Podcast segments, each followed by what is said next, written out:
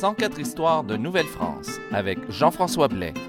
Quatrième histoire, les monstres du Saguenay.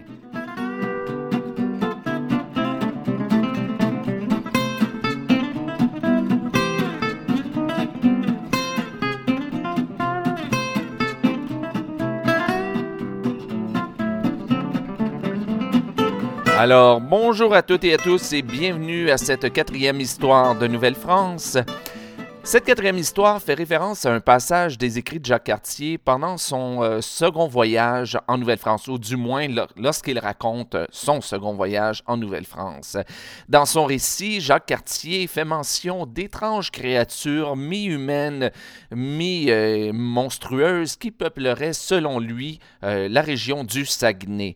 Euh, le Saguenay, pour les personnes qui ne sont pas familières avec la géographie du Québec, c'est une énorme... Regardez la carte du Québec et si vous voyez euh, une énorme rivière, je ne parle pas du fleuve Saint-Laurent, bien sûr, eh bien, c'est la, rivière Saguenay, c'est celle qu'on voit tout de suite euh, quand on regarde la carte du Québec et qui est terminée, qui part du fleuve Saint-Laurent et qui se termine par un, énorme lac et euh, qui est superbe d'ailleurs. C'est une région qui est loin des centres urbains, mais qui n'en est pas moins importante et qui est surtout superbe, une des plus belles régions du Québec. Mais cela étant dit, Jacques Cartier n'est jamais allé au Saguenay lui-même, mais il nous a décrit des créatures qui, selon lui, euh, peupleraient cette région-là. C'est des créatures qui, sont, qui ressembleraient des humains, mais qui auraient aussi un petit côté monstrueux. Puis, à lire les descriptions, euh, ça aurait très bien pu sortir d'un épisode de Star Trek euh, très, très facilement.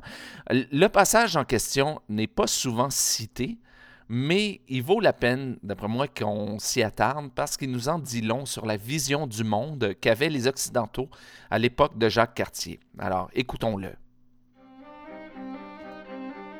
Donnacona nous a certifié avoir été à la terre du Saguenay, où il y a de l'or, des rubis et d'autres richesses à l'infini. Les hommes y sont blancs comme en France et vêtus de draps de laine. De plus, il nous dit avoir vu d'autres pays où les gens ne mangent point et ne digèrent point. De plus, il nous dit avoir été dans un autre pays de Pygnéans où les gens n'ont qu'une jambe. Jacques Cartier prétend jamais avoir vu les créatures en question. Tout ce qu'il fait, c'est nous rapporter ce que Donnacona a pu lui dire. Mais je pense qu'on est en droit de se poser la question d'où viennent ces histoires? Qu'est-ce qui aurait pu pousser Donnacona à raconter euh, des, choses semblables à Cartier? Ou bien est-ce que c'était simplement une invention de Jacques Cartier lui-même? Énigme. Ben, rappelons-nous que Cartier, quand il est venu en Nouvelle-France, il était à la recherche d'une route vers l'Asie. Et ses voyages coûtaient extrêmement cher. Un des objectifs des récits de voyage, d'où euh, j'ai pris la citation, donc, un de ces objectifs-là, des, récits de voyage, c'était non seulement de rendre compte de ces explorations, mais aussi de convaincre qu'il était bon d'investir dans des voyages d'exploration. Et si on rapporte jamais rien, si on rapporte aucune nouvelle, aucun espoir de trouver quelque chose euh, euh, de, fantastique, de trouver de l'or, de trouver des richesses, euh, ben, il aurait été fort probable qu'un homme comme Jacques Cartier se retrouve euh, du jour au lendemain sans financement et euh, sans emploi. En plus, il ne faut pas oublier que Jacques Cartier, c'était tout de même un homme de son temps, c'est-à-dire un occidental chrétien né à la toute fin du Moyen Âge. Et pour les Occidentaux à cette époque-là, il existait on imaginait qu'il existait une civilisation en quelque part dans le monde où on rencontrait toutes sortes euh, d'humanités, euh, quelquefois monstrueuses. Euh, et on imaginait au Moyen Âge que cette civilisation-là, c'était dans les Indes, c'était en Asie. Et là-bas, il y avait non seulement des humanités bizarres et monstrueuses, mais il y avait aussi des richesses innombrables. Bien sûr, au cours du Moyen Âge, on s'est rendu en Asie, on s'est bien aperçu qu'il n'y avait pas ces monstruosités-là ou ces humanités monstrueuses en Asie. Et quand on est arrivé, quand on a découvert l'Amérique, eh bien, on a commencé à s'imaginer que ces grandes humanités monstrueuses-là et ces grandes richesses qu'on décrivait dans les livres de l'Antiquité, eh bien, ça se trouvait peut-être finalement en Amérique. Et pour Jacques Cartier, le Saguenay lui apparaissait comme une porte d'entrée possible vers l'Asie, vers la Chine, vers les Indes. Euh, et puis d'ailleurs, quiconque est rentré dans le fjord du Saguenay peut s'apercevoir qu'on a vraiment l'impression de rentrer dans un autre monde. Mais il n'était pas le seul. Parce que, écoutons d'ailleurs Jean-Alphonse euh, dans son livre Cosmographia qui nous disait en 1544 L'entrée du Saguenay est entre hautes montagnes. Et au-dedans de l'entrée, après environ deux ou trois lieues, il commence à s'élargir, et il semble que ce soit un bras de mer. J'estime donc que cette mer va à la mer du Pacifique ou bien à la mer de Cathay. Cathay qui, euh, à cette époque, voulait dire la Chine.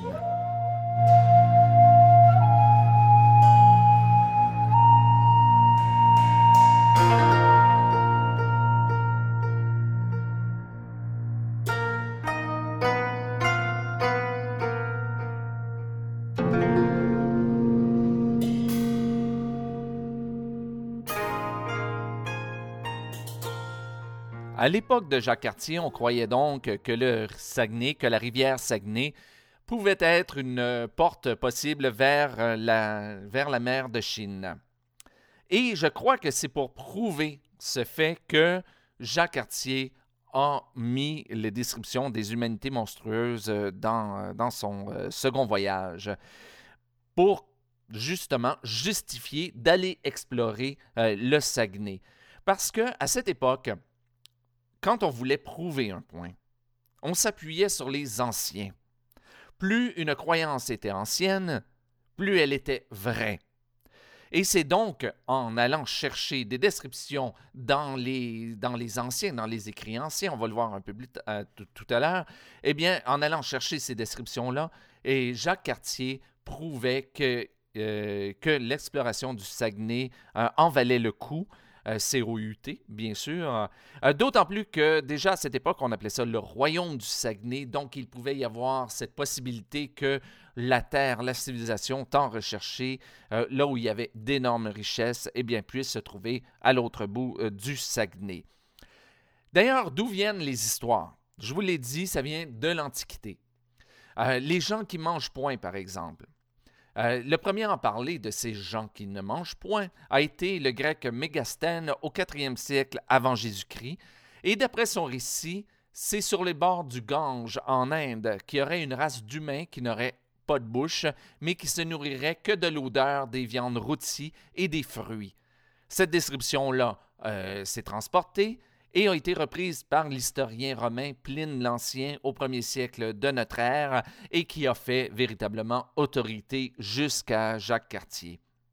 Pour ce qui est des, gens avec euh, un seul pied, une seule jambe, qu'on appelle les monopodes, c'est à peu près la même histoire. Le premier à en parler, c'était un grec aussi, qui s'appelait Ctésias de Cnide, au IVe siècle avant notre ère, et la tradition s'est conservée jusqu'au XVIe siècle. C'est encore Pline l'Ancien qui a euh, fait autorité, qui en a parlé euh, encore une fois dans son livre Histoire naturelle. Et voici ce qu'il écrivait. On rencontre aussi une espèce d'homme appelé monopode, n'ayant qu'une jambe et excellent sauteur. On les appelle aussi sciapodes, car au plus fort de l'été, ils s'étendent par terre sur le dos et se protègent de l'ombre de leurs pieds.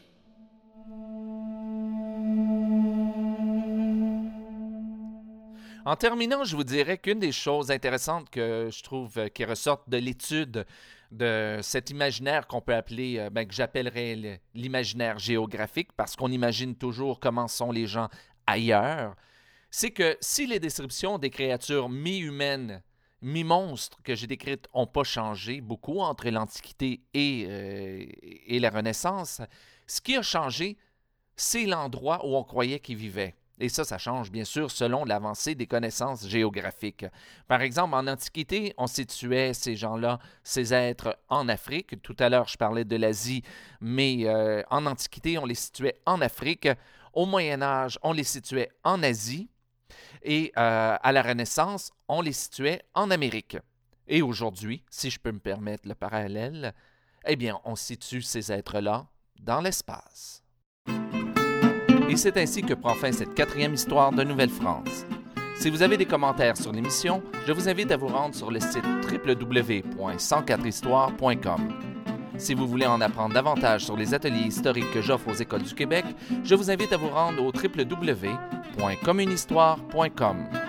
Ici Jean-François Blais et à bientôt pour une nouvelle histoire de Nouvelle-France.